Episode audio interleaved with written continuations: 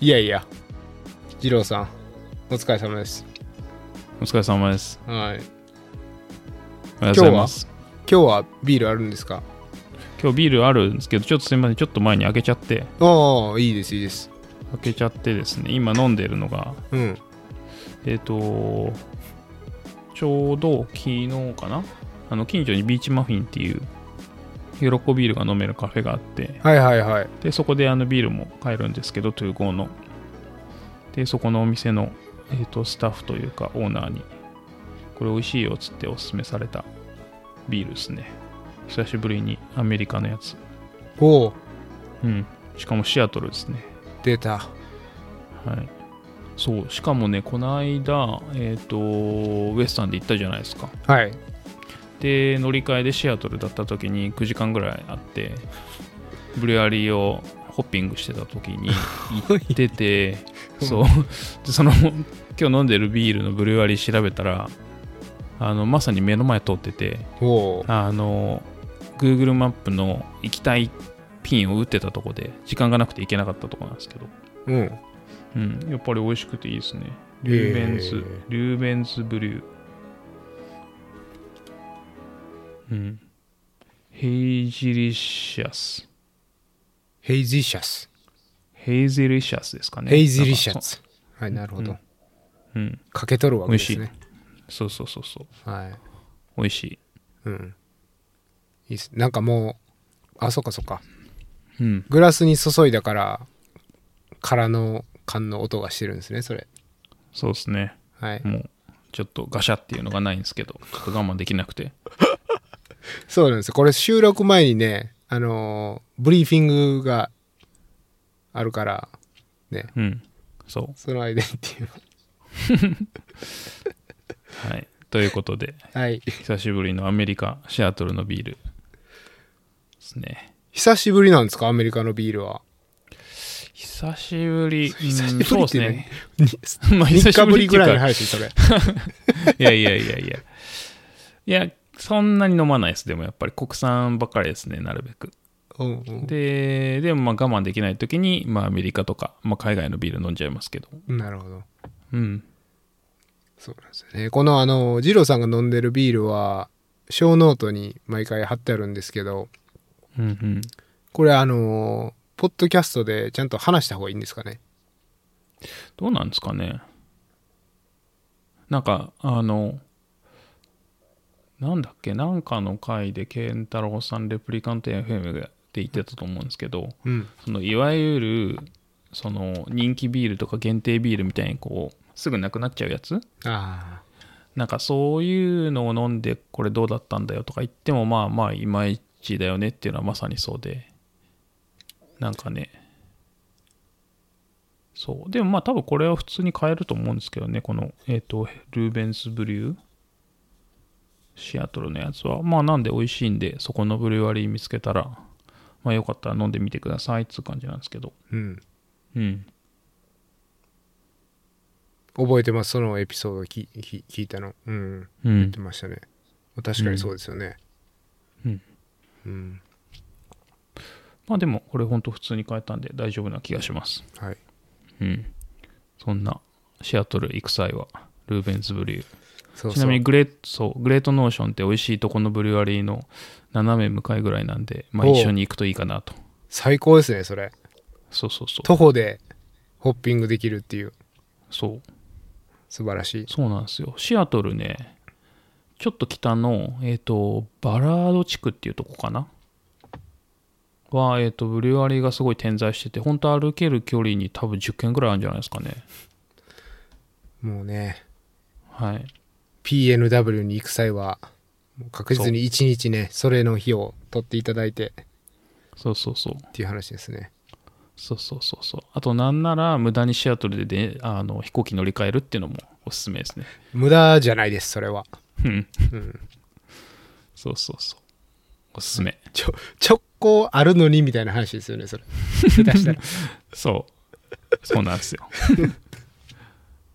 なんかね今はねデルタが直行便があのサンフランシスコと東京の直行便がなくてシアトル経由なんで、おおまあ、ちょうどいいっちゃちょうどいいんですけどなるほどうん、だからウェスタンとかリオデルラゴ行くならシアトル挟んでっていう話かうん、素晴らしいですねうん。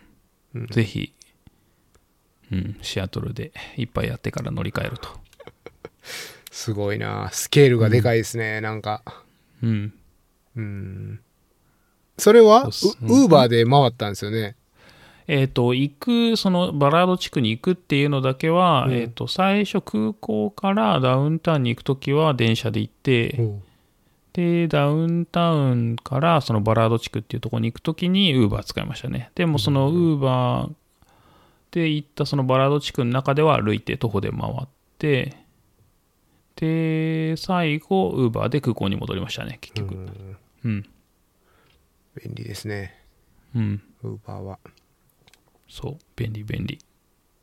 シアトルもまあ、街自体が結構コンパクトなんで、うんうん、回りやすいですね。まあでも結構距離ありますけどね空港からシアトルまうでん。そうそうそ30分ぐらい、う。うん。うん、そうですね。まあだから最初電車だけ乗ってダウンタウン行って、まだなんかね、午前中だったんで、うん、ゆっくり電車で行こうと思って。しかも都会は渋滞ひどいからねアメリカうはん全部、そうなんですよね。いやあのーカスケードの帰りもちょっとあのーひちょっとあの焦ったんですよね飛行機の時間に乗り遅れるんじゃないかみたいなことで、うーん。でなんかレースで、まあ、若干カットオフ気にしてたのにこのまた空港でカットオフを気にするっていう まあカットオフじゃないんですけど うん。結まあ、構時スト間レスで的すなねね。 うん。あれ、なんか空港が、なんか早く着いてもなんか、時間損したなと思っちゃいますしね。ああうん。まあどっちかというと僕はもう早く着いてうん。ついておきたいタイプなんですけどね本当に別にうんうん。携帯いじるなり空港ブラブラしてんのそこまで苦じゃないんでうん、なるほうど。んなんかねでも余計に時間かかったんですよねレンタカーのあのターミナルからうんうん。ターミナルっていうかレンタカーの場所からターミナルまでのバスがなかなか来なかったりとかうんう。んなんかシアトルよくできてる方だと思ってましたけど、ね。ああよくできてる方といえばよくできてる方なんじゃなういん、かなとは思うんですけど LA とかもうなんか、どうしようもないじゃないですか。うんかなりストレスですねあれはうん。いや、だからシアトルとか見て、ああ、なんかこれ、ちゃんとシンプルにできてていいなって思ったんですよね。うんなんか確かにスペーシャスですよねシアトルはうん。うん。もうロスはなんかもまうあ。カオスですもんねなんか空港常にそうそうそう。そう。ずっと工事してるし。確かにうん。レンタカーとか、ほんと最悪ですよね、毎回。レンタカーもでもしばらくしてないからなロスでうん。いや、僕もですもう4年、4年ぐらいしてないかな。うんわかんないけどなんかレンタカー会社が全部バラバラのロケーションだからあー確かに、確かにそうやわあれいけてないですよねうんうんダメですねうんはい まあちょっと余計な話を、はいはいはいそうなんですようん、今回は今回は今回は何をカバーするかというとそうですねなんかウエスタンのえっ、とまあ邦さんとか拓司さんと話したと思うんですけどまあそれでちょっとカバーできなかった部分を追加で出てきた話とかうんをカバーしたり、まあ、あとは、えっと質問をいくつかいただいてて、まはあ、いそれをカバーしたりとか、うんまあそんな感じでちょいちょいやっていく感じですかね。はいうん。そう。このウエスタンの、まあ、振り返りみたいな話なんですけど、実は、おお実は。もうすでに、これは、えっと、ウエスタンが終わって、ウエスタンのエピソードが出た直後ぐらいにもう撮ったんですけど、うん。まさかの収録トラブルでお蔵入りとなりました。そうですね。いやー、なんか、も、申し訳ないという 感じですけど、そうですね。タイミングがね、だからこうあのい時うタ期イミングになってしまいましたね。そうですね。あの時期なんかいろいろありましたね。そうなんですよ。うん。そう、今日は、えっと、2021年9月26日、あれ撮ったらどれぐらいかな ?7 月の末ぐらいだったんですかね。うん、多分7月ですね。う。うんん。そうそう。いやそー、申し訳なかったです。いや、ちょっと聞くのは難しそうな感じの、なんかね、言葉がオーバーラップしちゃったり、そう。そうなんですよね。ブツブツって切れちゃったり、なんうか、しょうがなかったですね、あれなは。んかね、メモリーカードが、うん。なんかダメージ、ダメージ受けちゃったみたいで、うん、うん、うん。っていう感じのエラーメッセージが、こう、レコーダーから出てきてて、ダメでしたね、やっぱり。うん、収録中不安だったんですけど、もう、音声ファイルがダメでした。うん、はい。ということで、はい。まあ、それの一部やり直しというか、はい。そういう感じですかね。はい。まあ、そのウエスタン、まあ、内容的には、その、収録したのがほとんどなんですけど、うん。なんか僕サイドの話はあんまりしてなかったんで、まあそこら辺を先にちょっとすると、はい。なんかその収録の時にも言ってたんですけども、夜がめちゃくちゃ暑くて、で、熱中症になりましたみたいな話をしたと思うんですけど、うん。で、ペーサーが熱中症になるっていまいちじゃないですか。いまいち。確かに、はい。まあまあ、そこはちょっと我慢して、こう、バレずに乗り切ったんですけど、 うん。なんか他にもちょいちょいいろいろやらかしてて、え、全然、調子悪い感じは言ってなかったんですか、拓司さんに。そうそう言わなかったです。全く言わなかったです。えーポーカーフェイスで。そう、あの、ちょっと気持ち悪いなと思いながら、こう、特に喋らずに。うん。それを言わなかったのはなんか余計な心配かけない方がいいかな、みたいな、うんそういうまあとこですかね。まあ、言っても大丈夫そうな感じもしたんですけど、うん。うん。あんま気にしなさそうですね、拓司さん。うん。うん。そうそうそう。 で、気温は基本下がっていく方向だったから、うん。まあ大丈夫かなっていう、そういう。なるほどね。うん。そうそう。で、まあ、それ以外にもなんかやらかしてて、うん。えっと、あの、車問題というか、あの、ペーサーを始めるフォレストヒルに車を止めたりしてたじゃないですか。はい。そう。で、えっと、最終的に走って、えっと、フィニッシュまで行っちゃうと、後で車を取りに来ないといけないんで、まあ、車をずっと放置しとくんですよね。うん。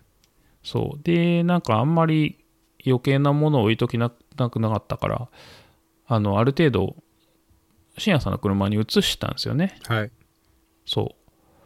で、それの時に、入れちゃいけないのも入れちゃってて、うん。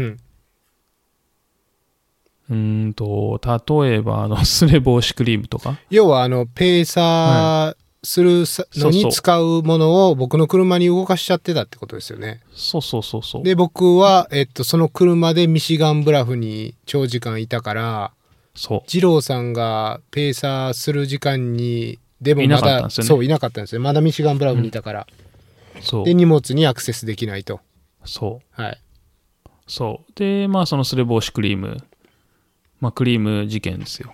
ちっちゃい、はい。そう、があったりとか、あとは、えっ、と、いつもあの乳首が擦れたりするんで、そこにあの、テーピングしてたりとか、はい。なんかちょいちょい忘れ物というか、その深夜さんの車に置いちゃって。うん。で、まあそれをなしでスタートして。で、まあクリームはエイドにあるんで、うんうんうん。うん。で、そこを使ってたりしたんですけど、その乳首が擦れちゃう問題は解決できずに、やっぱ擦れてきて。うーん。で、エイドに止まった時にバンドエイドくださいっつって、ちょっと痛くなってきたんで、うんうんあのバンドエイドくださいっつって、あのメディカルのところに行ったら、そのメディカルにいたのが女性だったんですよね。うん。うん。で、あの、何どうしたのっつって、すごい心配してくれて、あの、豆でもできたのみたいな、そういう、なんかすごい親身になって聞いてくれたんですけど、うんい。や、あの、あの、ニップルが、みたいな。 はい。そうそうそう。っていうので、こう、軽くまず失笑され、うん。そう。で、 あの、擦れちゃってちょっと痛いからバンドエイド欲しいんだっつって、ああ、そうなのっつってバンドエイドくれたんですけど、あの、それって汗かいてるからちょっとちゃんと一回拭かなきゃバンドエイドつかないよっていうことで、アルコールワイプもくれたわけですよ。ほうほうほうん。で、そのアルコールワイプでこうさっと拭いたんですけど、う。うん。まあ染みるんですよね、単純に。もうね、擦れてるからね、すでに。そうそうそう。ん。で、こう、染みて、うわーってなってて、また笑われるっていう、こ乳首プレイですか。う、そう。ウエスタンで。不謹慎そうにそう極まりないですね。まあ、たまたまね、 そこのメディカルのが、あの人たちがね、女性で、 すごくなんか、僕も照れるわけじゃないですか。いや、別に、後ろ向きゃいいんじゃないかな。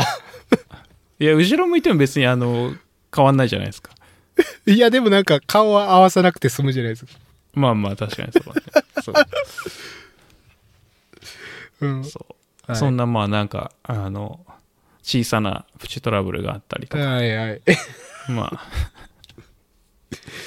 うんそんなことがありましたよっていう話ですね。あはい。あ、まあね、確かに、難しいですよね。どう、どうなるか分からなかったですからね、本当にあの日、いろんなことが。そうですね。うん。うん。なんで、まあちょっとその車の、こうなんか荷物の乗せ替えとかは、うん。まあ、気づかなかったんですけどねう。ん。うん。正解としては、まあ、二郎さんの車に、それだけは残しとくべきだったか、エイドステーションに出し、出しちゃうべきだったかってそういそううそう話ですよね。そうなんですよエイドねス。テーションというか、ぼ我々のテントですね。うん。そうう。んそうなんですよね。で、僕もその、たくりさんと一緒に出発しちゃうから、出発するときにこれしまっといてみたいなのは、ない方がいいなとか思って。うんうん。うん。なんで、まあ全部きれいにしとこうみたいな思いがあったんですけど、うんうんうんうんまあすっかり、ああの、余計なものまで渡しちゃったみたいな、そういうとこですかねう。ん。まあまあ、でも、ね、まあ、うん。小さいミスというか、そんなに大事ではうんうん。なかったというそか、うそうう。ん、そうっすね。大事には至らなかったと。うん。あと、あれですね、シューズを、えっ、と、シューズもちょっと若干問題があって、うん。アメリカに、えっ、と、えっ、と、というよりか、アメリカでシューズを買って、えっ、と、国さん家に送ってたんですよね。うんで、まあ、そのシューズでレース走ろうと思ってて、で、それがアルトラのティンプ3っていうやつで、で、前履いてたティンプってやつがすごい好きだったんで、これでいいでしょと思って買って、国さん家に送って、で、レース数日前にこう、鳴らしで履いてみたら、もう全く合わなくて、うん。なんか履くだけできつくて足が痛いみたいな。うん。なんかもう全然足型変わってて、ちょっとこれ無理だなみたいになって。で、どうしようかなと思って、なんかちょっとランニングショップ行って買いに行かなきゃなと思ってたんですけど、その時一緒に買ってた別のシューズがあって、まあそれもアルトラなんですけど、アルトラの新しく出たリベラっていうロードシューズがあって、で、リベラも走ってみたら、あれ結構調子いいなこれと思って。で、まあウエスタンだから、まあ特に後半だし、もうリベラでいいかなと思って。うん。で、それで行ったんですけど、それはね、まあ逆に調子良かったですね。うん。ティンプは全然使わずに、そのリベラっていうので普通に行って、で、リベラロードシューズで結構軽くて、走りやすかったですね。うん。それはまあ嬉しい誤算というか。うん。2足買っててよかったっていう。うん。まあね、二郎さんたまに、そのロードシューズで100マイル走るって言ってますもんね。そうっすね。大体そう、アメリカの100マイルで言ったらロード系で走る方が多いですね。あ、そっちの方が多いぐらいのレベルなんですかうん。へえ。なんかカリフォルニアとか特にそうなんですけどこうトレイル硬いじゃないですかちょっと硬いっていうか、まあ、パックとな踏みしめられた硬い乾いたトレイルというかなんでであんまりテクニカルさもないので、まあ、うん結構普通のロードシューズで OK ですねうんうん。結構いると思うんですけどね、ウエスタンとか、あとエンジェルスクレストとか。ああそうですかうん。あんまり見た記憶ないけどなロードシューズは、まあそんなに見てないですけど、うん友達の中ではあんまり聞かないですねロードでロードシューズでトレイル走るっていうのはなんかね、結構いけるんですよね。うーん昔、あの、ロブ・クラーが、ナイキのロードシューズでフィニッシュしてました。2回優勝してましたね。うーんうん。まあ、ジムはスピードウォートかな確か。うん確か空いてましたけど。うん。なんかスピードゴートのなんか特別なやつですよ何でしたっけ、うんマファテかなんかうん。高いやつそうそう。まあでも、それはそれですごい良かったんですけど、まはあ、テいはンいプ3はもうすぐ売りましたね。ああそうなんですねうん。うーんそっかあある意味未使用みたいなそうですね。本当に、あの、一回履いて、外ちょっとだけ歩いただけなんでう、ーんうん。まあ、未使用って感じでしたね。なるほどうん。まあ、返品しても良かったんですけど、うんなんか日本に帰るとかいろいろ考えたらめんどくさくて。まあ確かにうんうん。なるほどままああそんなそれも結局なんとかいうまくいったとうん。うんそうですね。まあ、そんなぐらいですかね。うん。まあ、おおむね、問題なかったですけど、まあ、ペーサーでもいろいろあるもんだなと。うんうん。このあれ前日寝れなかったっていうのはなんすかね。あ、そうそう。やっなんかね、やっぱあんま寝れなくて。はいうん。なんですかね。テンション上がりすぎたのか、やっぱ寝れなかったですね。ああそうだったんですねうん。あれ何時ぐらいに消灯しましたっけ9時とか10時ぐらいには消灯したんですかねそう、9時に寝ようって言って、まあ、結局9時半ぐらいに消灯になったと思うんですけうど。んうんうん。で、3時起きでしたよね。うんそうですねそう5時スタートなんで、はいそう、でも結局なんか寝れなくて、あんまり。うんなんか、1時とかの記憶がありましたね。ええなかなか起きてましたねそれうん。なんか多分薄く寝て起きてみたいな感じだったと思うんですけど。うんじゃちょっとやっぱテンション上がってたんですかねうん。へえすごい僕速攻寝た記憶しかないですけど全く覚えてないですあの夜はあうんもううん素晴らし い。いやーなんかね、寝れないんですよね。普段もなんか寝つき遅いんですけど。うーんうん。なるほどレース前夜とかじゃなくて普段からっていうことですうか、ん、そうそう。普段から全然寝つき良くなくて、うんどうにかしたいんですけど。うんうん。そうそう。まあそんなのもありましたね。はいなるほどねうん。うんそんなとこっすかね。あとはあれですね。あ、そうそう、ウエスタン。あの、アイス、アイスキャップ。うんうん。アイスキャップいっぱいいましたね。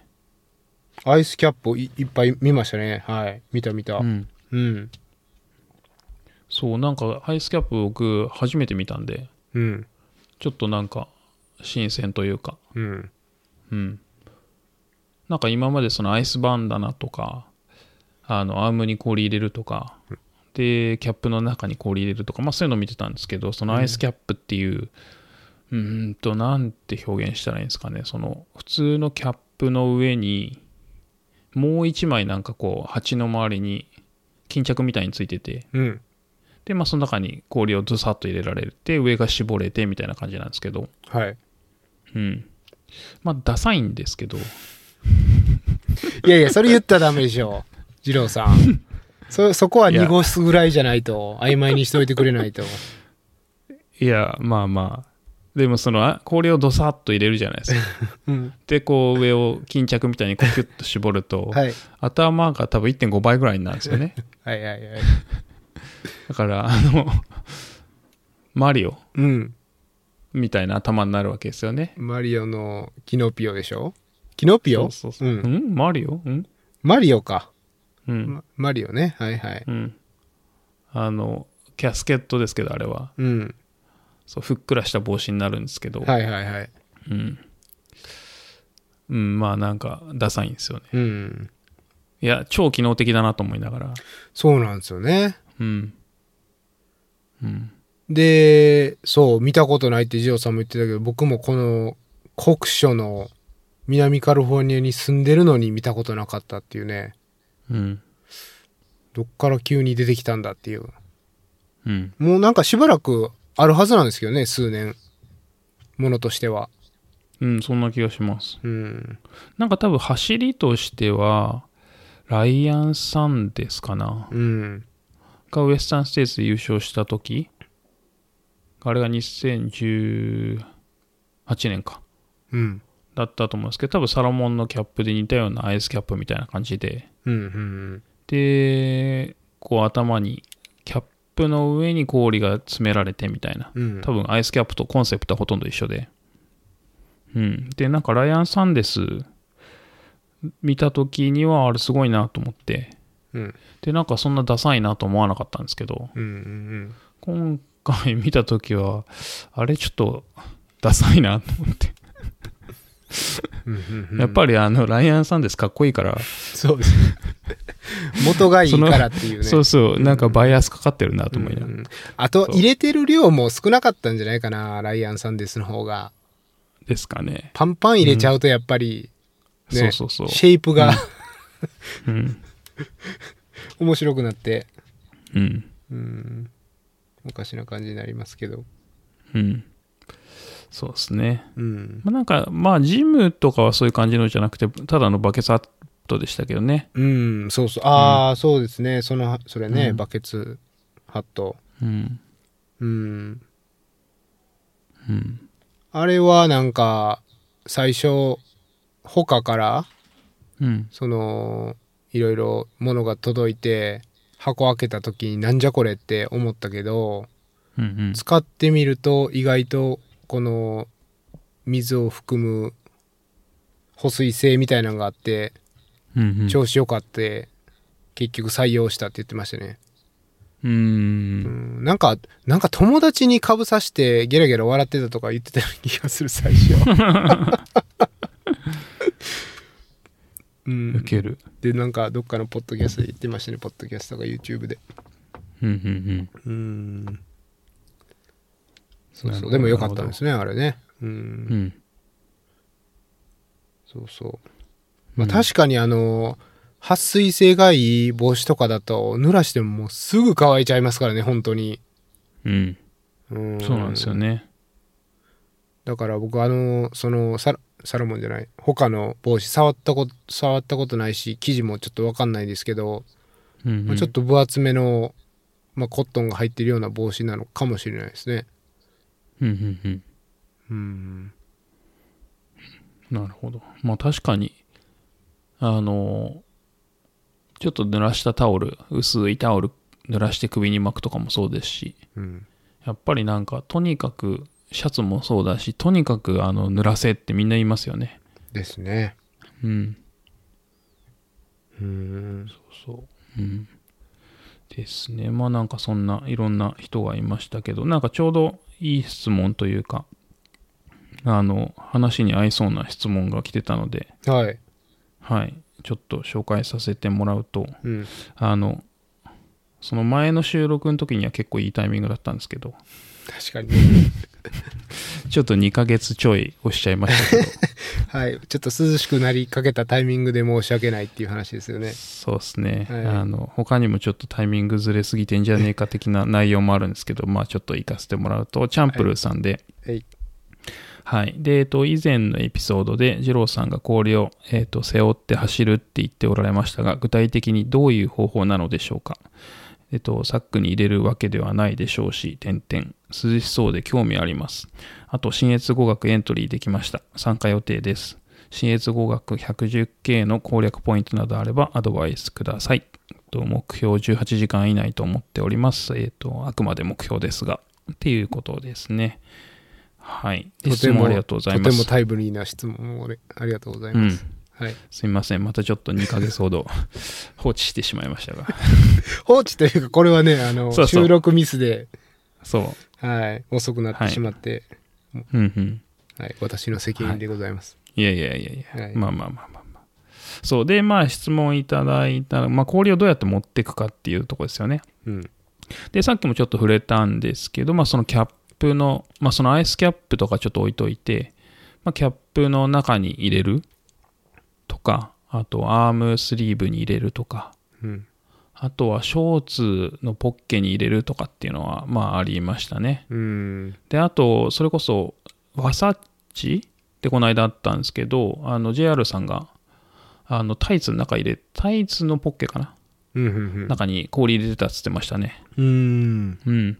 そうそう。で、まあ、そういうふうに、えっ、と、氷を直接、えっ、と、まあ、ショーツのポッケの中に入れるとか、タイツのポッケの中に入れるとか、キャップの中に入れるとか、うんまあ、そういう方法があったり、で、僕も昔キャップの中にすごいちっちゃいサンドイッチとかが入るようなジップロックをに、えっと、穴を開けるんですよね。うん、何個か。なんか、フォークとかでプスプス穴を開けて、はい、で、その中にエイドで氷をもらって、で、それを頭の上に乗っけてキャップをかぶるみたいなのをやってて、まあそうするとあの溶けて水が落ちてくるんで、うん、まあそれはそれで気持ちいいみたいな。そういうのもやってましたし、その、その時はまあアイスキャップなかったんで、まあそういうやり方をしてましたけど、まあアイスキャップ今後使うかって言ったら、まあちょっと悩ましいですけど、いや、使わないんじゃないかな、二郎さんは。うん、まあ使わない気がします ね。はい。はい。で、あとはその、まあ一番僕がおすすめしてるのがそのアイスバンダナ。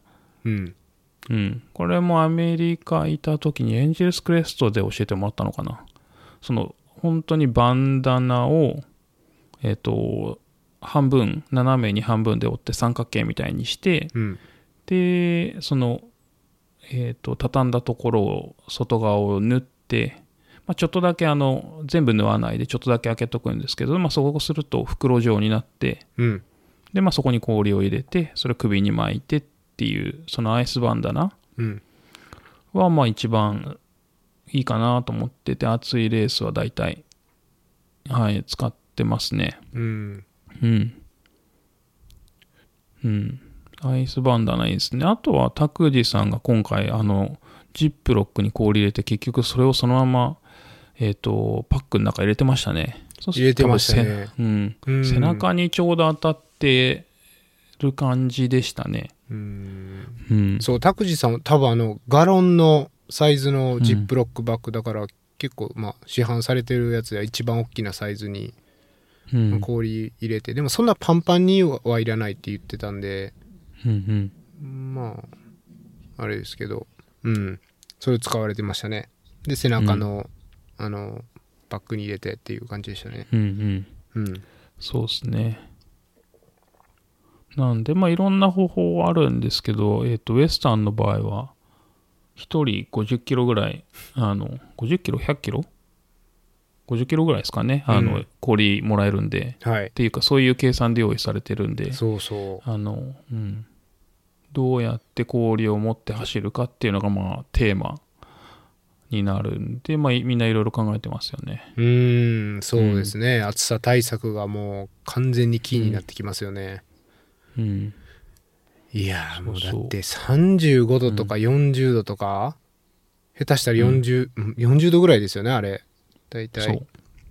うん。でもうめちゃくちゃ乾燥してる気候ってまあ体験したことないですよねあんまりうん、そう、なんか日本だと真夏でも多分シャツとかびちゃびちゃになって乾かないんですよねう。ーんそうそう、まあ暑そう暑いには暑いんですけど、うーんまあその湿度でね、あの蒸発しないんですよね、シャツがねうん、うんそうウエスタンとかエンジェルスクレストは乾いちゃいますからね走ってるとかい汗かいてもかいても乾くっていうねそうーんう、うん、あれすごいですよね、本 当に。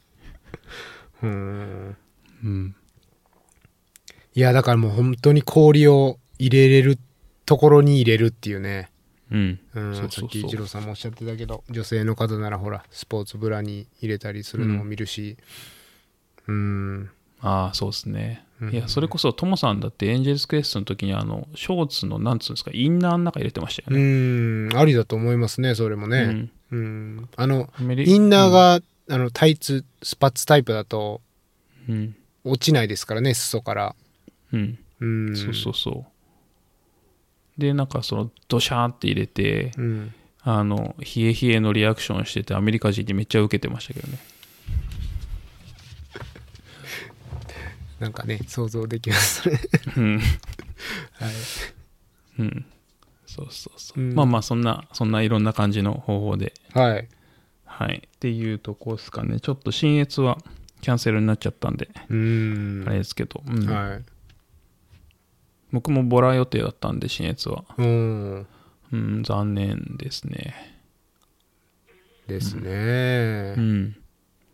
そう。まあでも、あの、返金ありましたし、うんあの、参加賞のシャツも届きましたし、おー。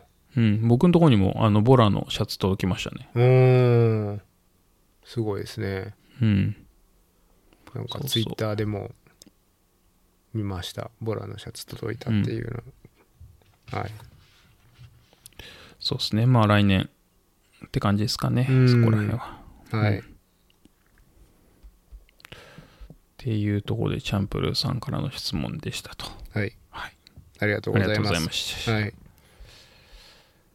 で、えっ、と、そうですね。あとはなんだろう。まあ、その、拓司さん話に出てきたので言うと、うん。拓司さんのブログ、あの、まとまっててすごい良かったですね。よかったですね。うん、先生。ううん。ん。素晴らしかった。そう、しばらくあの、だから、宣言山界隈でも先生って言われてましたね。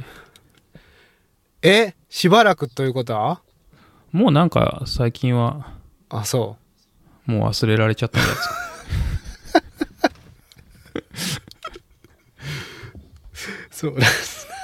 うん。 早いなうん。いや、まあ、僕も全然あの、毎回行けてないんであれですけど、うん。うん。なんか先生って呼ばれてるのは最初の頃だけだった気がします。 ああ、そうなんですね。うん。はい。いやーでもあのブログは確かになんか良かったですね。なん、うーん。なんかすごい伝わってきていろんなものが。うんうんう。うんん。なんか名言がありましたね。名言。うん。なんかあれですよ。ね。うん。辛い苦しいは脳みそのどこかにやっちゃうっていうね。うん。ポッドキャストの時もおっしゃってましたけど、うん、言ってましたうね。んもうとことん楽しむみたいな。うん。うん。あれはなんか、やっぱり、ああいうメンタルじゃないとね、やっぱなかなか難しいですよね。うんうんうん。しんどい時特に。うん。うん。いや、まあ大体メンタルですからね。うん。うん。うん。まあだから、そういうふうに、スイッチできるというか、うん。うん。違う方向に持ってきるのが、まあ一番楽ですよね。うん。うん。ちょっと私事で申し訳ないんですけど、もうカスケードでしんどかった時に、ちょっとこの言葉を思い出しましたね。おなるほど、なるほど。うん。うんうんまあ元からね、よくねう、んしんどい時とかも、誰がサインアップしたかって言ったら自分ですからね。うん。そうそうそう。うん、だから別に強制でやる罰ゲームでやらされてるわけでもないし自分が好きでやってるから文句言うなっていう話なんですけどね、なんかこの拓司さんの名言を思い出しましたねうんうんうんうん。なるほど。はい一番辛かった時。うん多分あの眠かった時ですねあー眠かった時なるほとあとあの最後の死闘金ががっつりやられた時、うんううんんちょっとブツブツ文句言ってたんですけ ど もう痛いってみたいな確確かにそうそうはい独り言であの言いますよね独り言言いますか言いますようーんうん言う気がしますねどんな何この登りみたいな、えーでもうんうん、結構言いますね僕うんなんかあ RD に文句言いますねなんでそうこねんなレース、そうそうこんなコース走らせ んのみたいなそうそうそうそううーんトレイルフロムヘルじゃないけどうんうーんこれこっち行っといたらそこんな無駄なエレベーションっていうか上り省けるやんみた いな 突っ込みながらぶぶつぶつ言ってますね、うんうん、なんか言っちゃいますよね言います言いますはい、うんそうんまあでもこうやってちょっとポジティブにするとううんうんですねうんいやなんか一つ気になったのがそのブログ拓司さんのブログの話なんですけど、うんなんか途中から貯金いくらかっていうずっとあの質問を続けてて途中かうんらうん二郎さんが返事してくれなくなってうんうんって書いてあったんですけどあれはなんかもうめんどくさくなったのかちょっと調子悪くて答えられなかったのか聞こえなかったのかその辺をちょっとき聞きたいなと思ったんですけど多分半分めんどくさくなったから ですかねあれあんま覚えてないですね読みました調子その部分ブログうんそうそう見ました見ました、はいそうでもなんか途中からあれなんですよねこうどんなに頑張ったって貯金なんかそんな増えないからみたいなうんあのどうんすごい頑張ったところでそもそもペースが落ちててペースも上げられないしうんうん、その中で頑張ったところでその一つのエイドの区間が例えば6キロとかにしてでキロ1分上げるとか、まあ、まず無理なわけですよねうんでそれを考えるとその6キロでキロ1分も上げられない、まあまあ、よく頑張ってキロ20秒とか30秒ぐらいですかね上げたところで23分しか変わらないわけじゃないですかうんでそれって多分あのもう誤差の範囲で、はいはいうん、エイドでちょっとしただけでもういっちゃうしうんそう、だから、あの、 途中から、いや、その説明もしたんですけ ど、そうそう、キロ1分それでも聞いてくくるからそうそうそう、キロ1分上げたとしても、あの、この5キロの区間だったら、あのうん5分しか貯金増えませんから、つって、で、キロ1分も上がんないでしょ、つって。うんうん。うん。むしろそれを聞いてなかったかもしれないです ね。なるほどねうん。うんよ要はだから面倒くさくなったって話ですよねそうですね。だからっていうやつでしょそうそうそうう。ん 貯金はないってっていうねそう。そうそうそう。まあでもねわからなくもないですよねうん、それはねそういやいや、いや、本人はね、余裕が欲しいですからね。うんうんだって最初の上りからずっとそれなんですか拓司さんはあの日そうエスカープメントの上りでも なんか20分ぐらいビハインドになっちゃって、そう、っていう話ですよね。そうそうそうう。ーんまあ相当もう一生分ぐらいかなんかその時間を気にしたんじゃないかなうん。大変ですよねうん。大変。まあまあ、でも、うんまあ結果オーライはいですかね。ですねうん。う、うんん。まあなんか長い、長い話でしたけど、はいうん。マリオを誘った時点からうんすると、約2年ぐらい、うんうんう ?2 ん年弱ぐらいですかね。2年半、1年半ぐらいか。うんうん。 1年半ぐらいですかね2年ぐらいかそうそうそうそう。んうん。まあでも、なんかいい感じに終わってよかったですね。うん今は旅行しまくってますけど。うんうん。いや、あのね、あの、確か、その、拓司さんが、あの、チケット1枚でウェスタン入って、その確率が、あれ、どれぐらいですか ?1% ぐらい、 1.3%でしたね。 ?1.3%。うん。で、それをちょっと考えてて、で、あの、拓司さんのフィニッシュタイムが23時間45分ぐらいだったじゃないですか。うんうんということは、15分の貯金だったわけなんですよ。うんうんで、15分っていうと、まあ、24時間で計算すると、1%ぐらいなんですよね。多分 1. 点何パーセントの話なんですよ。うんうんうんということはそのウエスタンに入ったか可能性入れた可能性は1.3%でシルバーバックルをゲットできできた可能性はそのうんうん1.3%の1%っていうねこと うでん0.0うんえ01 01ですかうね、ん0.01%の男なんですよあの人は。ラッキーおじさんうん、ララッキーおじさんっていうかも うすごいですよねもううんいや成就したなっていううん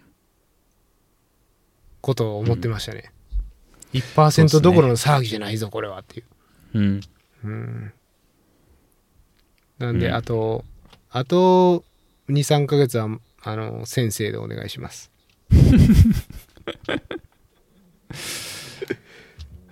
はい。じゃあしばらくは忘れないうちはえはい。うんまあランナーやめるっつってましたけどねうんでもなんかそれ、もう周りの反応もめんどくさいなっていう感じなんで、 そうですねうん。うんそのその茶番に付き合いたくないっていうなんか周りの声がアメリカまで聞こえてきてますね。うんうん。そうだからその終わった後も国さん家でもうちょっとだけお世話になっててうん。で国さんってあのハードロックのあのポスターとかを家に何枚か飾っててうん。そうでそれ見てあの国さんに聞いててハードロックとウエスタンどっちがいいですかって言ったらいやそれハードロックだよっつってうん。うーんじゃあハードロックならやってもいいかなっつって言ってましたからねうん。上から目線気味で。そうそうそうう、ん。でその場であのクオリファイのレースを調べて、うん。あこれいけんじゃない11月っつってオーストラリアだ行こうよみたいなそんなこと言ってましたねうん。うんそんなそんなノリでしたねうん。うんで、国さんが怒ってたっていう。そうそうそうそう舐めてんのかっていう。そうそうう。うんまあ、面そん白ないんでがすね。その、そのそコんンなんありコンましトたねを見たかったですね。うんうん。いやーそうまあでも来年ハードロック来るかもしんないんでうん。うん楽しみですねえ、二郎さんがでしょえっ、と僕は行くんですけど、うんそのまあなんかペース合わせようかなとかって言ってたんであ、拓司さうんんおいー。や。本気かどうか全く分かんないですけうどんうん。うんなるほど。うん恩返し。そううんうんうん。うんいいですね。そうなんですよ。そう、僕はハードロック、あの、ギリギリうまいこと決まったんで、うん。そう、来年楽しみですね。はうん。い。いやー、ついに。ついにですよ。今年も、いや、無事開催され、見てましたけど、うんくにさんちょっとダメだったのが残念でしたけど、でしたうね。ん。はい。これもちょっそうとタイムリーじゃない、なくなっちゃって申し訳ないんですけど。うん。うん。そうそう。そうなんですよね。で、その、えっ、と、ウエスタンのちょい前ぐらいに、僕ずっとウェウェイトだったんですよね。あうんの今年のハードロック。で、なんか多分コロナのせいかみんなキャンセルして、ウェイトがこう異様に上がってったんですよ。そう。で、普段ならまあなんか全然上がらないようなウェイトがどんどん上がって結局入っちゃって、で、プラスインターナショナルランナーはあの翌年に繰り越せるっていうオプションがついてて、うん。なんで、まあちょっと今年は繰り越して、あの、来年にっていうことで、来年出れることになりましたね。うん。うん。 2022年ですね。うん。うん。これって何年目ですかあの、なんていうの、サインアップしてから。多分6回目か7回目だと思うんですけど、あーうん。かかりましたね。かかりましたね、これも。ウエスタンも6回目でしたっけうん、そうですねう。ーん。6年というか。うん。あー長いなあうん。まあでも、深夜さん、来年、ウエスさん。いや、走る気満々ですけどね。出る予定ですからね。根拠のない自信。まあ、そういう人いっぱいいますよね。うーん。 うん。いや、僕も毎年思ってましたよ、あの抽選の時。いややっぱそれぐらいのテンションでい挑まないとね。うん。うーん。うん当たっちゃったとか言うような人はダメですよ。そうそうそうそうう。ーん。ね。うん。はい。うん。そう、ハードロックね、来年。うん。楽しみですね。楽しみですよ。うーん。なんで、ちょっと走り始めましたよ。走り始めましたか、ついに。ついに、はい。ちょっとだけ。うん。石塚、動きますっていうやつですね。そうですね。こと、ことじゃない。今月珍しく100キロ超えんじゃないですかね。 100キロ。週25キロ。 うん。うん超えそうな気がしますね、多分。超えんのかな。引き出しが多い人は、いいですよね。うん。うん。いや、引き出し多いかどうかはないですけど、まあ、うん。ちょっとだけやる気になりましはい。た。うん。いやー、でもなんか、あのー、わさっちのうん。話聞いてても、やっぱり、コードっていうのは厳しいなってすごい感じましたね。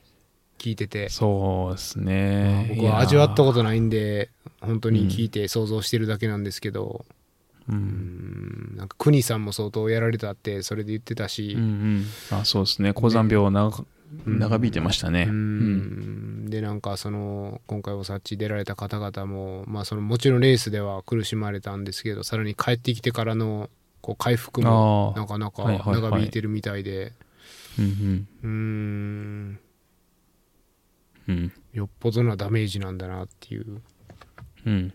感じですけなんどか、僕も朝っち走った時なんかね、思った以上に走れないんですよね。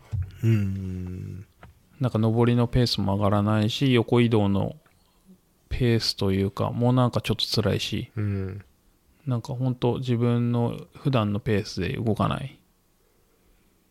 うん。っていうのがあって、なんか、プラス朝っちはすごい寒暖差が大きいんで、暑さと寒さがすごいんですよね。うんうん。なんで、それもあって結構やられましたね。うんで、ハードロックは、まあ、それこそスタート3000で、高いとこ4200とかですし、うん。暑いし、お腹は雷雨来るし、うんうん。氷とか降りますからねうん。うんなかなかですね。そっかスタート 3000m はえぐいですねえぐいですよね。そう。意味わかんないですよね、スタート3000メートルって。うん意味わかんないですね、で、そのスタート3000メートルのところに戻ってくる。プラス4200とか4000とか普通に登ってくんで。うん。まあそうですねゆっくり行けって話なんでしょうね、だから46時間でしたっけ制限時間いや、もうちょいあるんじゃないでしたっけ。え、ハードロックは長いですよ、確か。ううん。んまあだからそのあれなんですよね思ってるような他の100マイルのペースではもううん。進めないって話でしょうん。ハードロック48時間か。 48うんうん。 2日ですからね長いな、うん。うん。まあでもねわさっちも経験して100マイルも走たくさん走ってる二郎さんなら、まあ、サクッといけるんじゃないですかまあ、サクッとはいかないと思いますけどね。 うんはい。はいまあまあ、楽しみたいですね、ハードロックは。うんうん。ウエスタンほど、なんつったらいいんですかね、思いがあるわけじゃないですけど、うんうん。やっぱ出たいレースの一つですし、うんうん。楽しみ。ですねうん。はいはい。ちょっとなんか話それちゃいましたけど。うんうんうんうん。で話をウェスタンに戻すとそうですね。えっ、と、まだありますけどいろいろうん。まあ、クニさんのゴールデンアワーのがやっぱ一番良かったですかね、ビデオとかも。うんあれは素晴らしかったうん。そうだからあの収録してた時はまだあのビデオ出てなかったんですよね世の中に、うんそうそうそう。うんリリースされてなかったんでまあなんやなんなんやら事件なんやら事件でちょっとあの品格 を揺るがしてしまいましたがはい。まあ、クリームとうんちですよ。はいはい。 それそれそれですうん、いやあのビデオはいやもう涙なしには見れないですよあれうん。 いやー素晴らしかったうん。いや、ほんと良かったですね。まあ、ショーノートに貼っときますけど、あれは結構、うんなんか、なんですか。なんか前までもあるっちゃあったんですけど、あそこまでなんかいい感じにまとまってんの。ですぐ出ましたよね、ほんと。うん、そうですねうん。なんかああいうちゃんとキャプションに時間と名前出てで、あれ多分全員カバーしてたんですよね多分29時間から30時間のゴールの人そうをまあああいうフルカバレージっていうのはなかったんじゃないかな今までうん、なんかそんな気がしますね。なんかやっぱ最後の人とか、その残り1分、残り3分の人とかはあんまフォーカスされてましたけど、うんあんな感じでその29時間台の人全員をカバーするっていうのは初めて見た気がしますね。うんいやーよかったなあ、ダメですよ、来年、あの29時間狙い。いやそもうそ僕はそんな ことはしないですもうできるだけ早く何が起きるか分かんないんですから、そうそうそうそあの斜めっちゃうかもしれないしう。うん。もうそんな狙っていったら罰が当たります絶対にうん。うんあの人、あの人いい加減退院しましたかね。あ退院しましたよ23日で確かなんかあ議員のの、人2人、そう、2人、うん2人入院しましたよね、その病気で名前忘れちゃったけどうん病気っていうか症状はい体が斜めなるやつうんうん、いやあのー本当に最後あの2人一緒にゴールしたんですけどそのうち1人が、あのめちゃくちゃ斜めってたおじさんだったじゃないですか、で僕と二郎さんも実際あの場で見てもう大盛り上がりだったんですけどいやーねあれも面白かったですね大丈夫かなええあとうん23分3分ぐらいあったんじゃないかなトラック入ったき時点でうんうんでもめもうねフラフラだったしうんであのトラックに入る狭いこうフェンスの開きっていうかうんそこがもう入れなさそうだったんですよねうんそこだけ狭かったからうんうんでもう足取りがやばかったし大丈夫かないけますかねこれみたいな話を二郎さんとしてた記憶はあるんですけど、うんううんん、でも僕多分あの3メートルぐらいの距離でその人の表情を見たんですけどうんうんもう顔は真っ青だったんですよねなんかうんただもう目がうんへめちゃくちゃ前見てたんですよえもうあんななるほどすごいコミットした顔してましたねうんうんいやーいやー本当に焼き付いてますあの顔がうんうんいやーもうほんと見れてよかったんですけどでもあの後になんかその人のポッドキャストを聞いたら、うんまあまあ何日間か入院してでえっと結局あのバックルの授与式にももちろん出れなかったんで、うんあの人そうですねうんでもその翌週のなんか火曜日か水曜日かなんかの、まあ毎週やってるグループランがあって、うんうんで、そこでクレイグからバックルをもらったらしいですよ。うーんすごいうん。まあ地元の人ですもんねあのおじさんうん。いや、あのおじさんはね、イーストコースの人ですね。あ、そうなんですね。うんう。ん。そうそう。あの、一番最後にうんフィニッシュした人は地元の人なんですけど、うんうんうん。あの、曲がってるおじさんは、ケツから2番目で、あの人はイーストコースの人なんですよ。なるほど、なるほど。そうなんですね。それなのに、まあ、その、グループランで、その、一人の、一人だけのために授与式みたいなしてくれて、うんうん感動したって言ってましたね。うん。うん、素晴らしい。あの、たし多分ティム・トゥイートマイヤーもいて、へえ。ううんん、なんかみんなに祝福されたって言ってましたね。うんうん。素晴らしい。素晴らしい話です。うん。うん。うん。黄門金、黄門金誘拐症。うん。斜めっちゃうやつ。そうそうそう。骨格筋を構成する黄門筋細胞が誘拐するっていう。うん。恐ろしい。うん。うん。UTMB とかでも見たことあるんですよね。ああいう風に腰曲がっちゃう人とか。うん、そうなんですそね。う、なんか、そうそう。なんですけど、すごい久しぶりに見た気がしますうね。ん。うん。そうそう。なるほど。いや、あのもうゴールデンアワーはうん。すごいですよね、本当に。うん。いや、ドラマチック。特にあの最後の数分っても、そうそうそううん。あの会場の一体感は、う。うん。どうなんですかねチーチームの対抗スポーツじゃやっぱ味わえない。うん。うん。そうそう。いや、だから、サブ24とかして、その確かにすごい嬉しいんですけどう、ん。お客さんというかオーディエンスとか、まあ全体的に少ないんで、うん。なんかね、シュッと終わっちゃうんですよね。うん。うん。まあそれはそれでいいんですけど、そのああいう盛り上がりを見ると、いいなーって単純に思いますね。うん。うん。いやーす、あの、ウルトラコミュニティの素晴らしいところがあそこにギュッと凝縮されてるんじゃないかなっていううん、うん。思いますけど。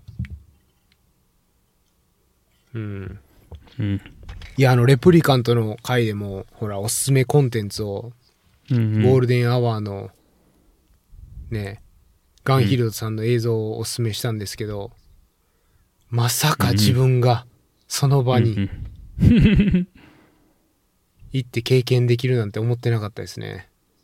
うん。まあまあ、クニさんのそのフィニッシュもゴールデンアワーでしたし、うん。本当になんか7秒ってほどギリギリではなかったけど、ね、あの2人も、もうギリギリでしたし、そうそう。入ってきた時いけるかどうか分かんなかったですしねうー。ん、うん。いやー、素晴らしうん。い。で、あのーうん。うあウエスタン終わってやっぱりいいろんなランナー友達にウエスタン行ってきてさっつってで、うんうんあのクルーでサポートしてたランナーが、まあ、あのゴールデンアワーであの YouTube に載ってのの載ってたんだよみたいなこと言ったら「あ見た見た」って言言う人がうん何人もいて、うんううんん自分のことかのようにドヤ顔してましたね僕 は申し訳ないです、うん。いや、いいんじゃないですか。うんうん。まあゴールデンアワーはね、いっぱいいるんですけど、やっぱり国さんの年齢を言うとみんな、そうそうそうそうーん、マジかというリアクションですよ。う。うん。うーん、本当ですよ。素晴らしい。だって、自分があの年齢になった時になんかあんなに走れてるかっていう気がしないですもんね。うん、うん。いや、想像つかないです。うん。うん、まあまあ、でも、やっぱウエスタンはいいですね。うん、うん。そう。うん。あと、えっ、と、2ヶ月ちょっとですかね、抽選まで。ですね。うん。 12月の第1週土曜日ですね、多分。そうそうそうそうう。ん。ちょっとあのー僕、レイミラー入れちゃったんで、ああ、恒ちょう例どの、ですね。あの二郎さんがほら当選した年もレイミラー走ってましたからね、走ってましたね。うーんちょっとそこにあやかりたいと思いますうん。こけましたけどね。そうそうそううん。そうそう、こけて、うんハンドボトル壊れて、うん50マイルから50キロにドロップダウンしましたけどね。うんいやいやそれでもね、うんウエスタン入れたらそうそうそうそう。うーんいやー楽しみですねうん。だってねやっぱ知り合い多分入るし誰かうは自分が入れなくたとなくてもそうですね。ううんん。いやー楽しみですねうん。いやーそのレースレイミラーってあの結構電話圏外なんですよあ、入んないですね、あんまり。そう上の方、そう、なんかね、ちょっと高いとこ行くと入るんですけど、うーんうん、谷だと全く入んないんですよね。うーんちょっとねまあまああのエアプレインモードかなんかにしてうん。レース終わっていっぱいメッセージが来てることを 想像しながら うん。走りますじゃあなんか、ちょっとフェイクメールとか、 やめてそのエイプリルフールい らん一番悲しいのがあの入ってんのにメッセージがないっていうね確かに。い やい一や、番それはないですよ。うん、、あーどんなに妄想してんねんっていう話ですけどね、はいうん。うーんそこまで考えてますいやいや、大切です。ね、盛り上げてなんぼでしょ、こんなの。うん自分の中でそう勝手に。そうそうそうそうそうんはい。う。うん。そう。そう、二郎さんがさ、あのーグランドスラムの時かななんか、あのー今まで走ったレースでどれが一番良かったですかって聞いたら、いや、ダントツでウエスタンですよってうん。言ってたのが、ちょっと、あのー分かりました。ちょっとというか、だいぶ分かりました。うん。っていうぐらい良かったですね、ウエスタンは。そうですね、なんか、うん。なんか、そのパーツパーツで言ったら、多分下手したら、カスケードの PCT とかの方が綺麗で気持ちよくて楽しいとかきっとあるんですけどう、ん。うん。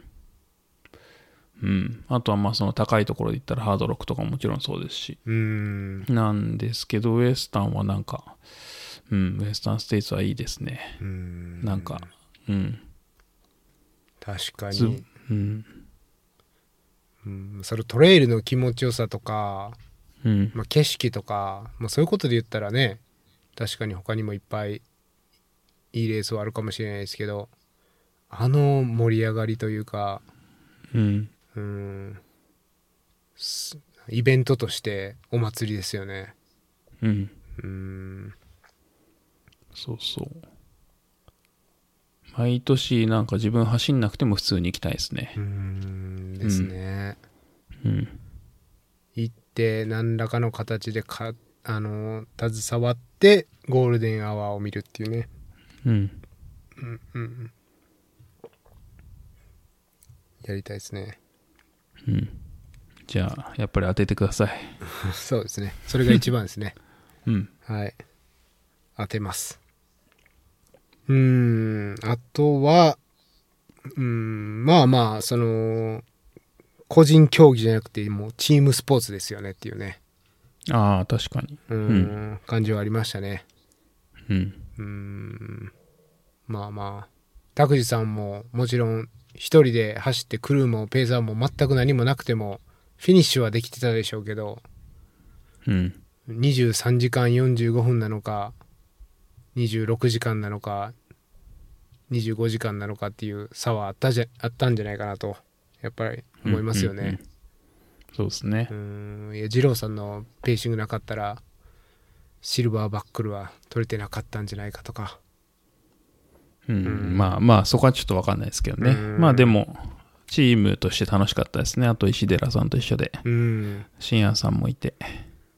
ですね。うんでフォレストなんかヒルにもうん。ガーンと構えたし、テントを。うん。うん。そうそうそう。なんか、なんですかね、その、国さんチームとかとも一緒にやってて、単純に楽しかったですよね。確かに。うん。確かにね、2人をサポートしてたから、まあまうあ、んそれで面白かったですよね、やってても。うん。うん。そんな感じですもんね、本当にフォレストヒルなんか見てても。まあ、どこうんのエイドステーションでもそうですけど。うん。うん。いいっすそうね。です僕も、あの、基本的にクルーとか、もうペーサーもつけたことないし、うんクルーも別に基本的にはお願いしないんですけどもうウエスタンだけは全力うでいろんな人にお願いしたいなとうん。うん。思ってます、はいじゃあ、来年。はい やっぱ来年はいうん。なんですねうん。あとはあのーデイジーがすごいよはいはいねはいっていうねああ、そうですクリね。さんの奥様のデイジーさんが、はうん。い、やーなかなか素晴らしいなっていう、うん。まあその国さんをサポートするのは、まあもち、もち、まあもちろんというかね、夫婦ですからあるんですけど、僕たちのお世話もかなりしてくれてましたからね。そうそうそう。いや、もう本当みんなのお世話して、だって、うんチーム山形というか、その国さんファミリーの全員のお世話しながら、国さんをお世話して、んで、しかも友達とめっちゃ喋り、うん。うん。そ休んでなさそうに見えるんですよね、本当う。いや、休んでないでしょうん。う。ういん。やー、すごい。そうん。う。いや、なんかね、ほんと知り合いもむっちゃくちゃ多いから、うん。うん。休んでる暇もないですしね。うん。そうそうそうそう。だってや僕らがあのーロビンソンフラットから帰ってきたらあのーフィニッシュのアナウンサーのジョン・メディンジャーがうんうん横に座ってましたからねうん。うん、そうですね。なんか、テントのスペース、うんあの、貸してあげて、みたいな。うんうんうん。とかねうん。いやーもう全く一言も疲れたとかネガティブな発言もないですからね、そうそうそうそうう。んクリームしかもクリーム渡したって言われても、いやもらってない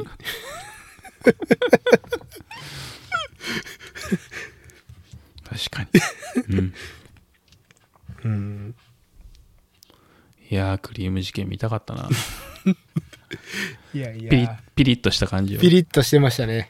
うーん,、あれはね、うん。夜、夜だったし、なんか余 計に。うん。今なら笑えますけどね、本当どうなんですかね。まあまあ、まあよくある話なんでしょうね、 多分。うん。あの夫婦では。なんかそんな気がしますね。うん。周りは、あの、その国さんの、その息子さんとか、息子さんの奥さんとか、もうそこにいて、多分そんなに普段からサポートしてるメンバーじゃない人たちはやっぱりかなりピリついてましたね。うんううんん まあそりゃそうでしょうね。うん。ううん。ん。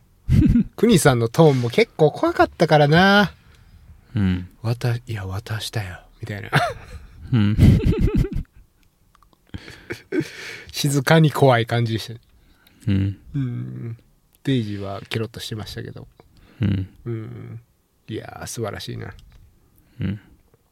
いやーいいチームですよ。いいチームですね。うん。はい。まあ、いろいろありますよね。裏話みたいなのは。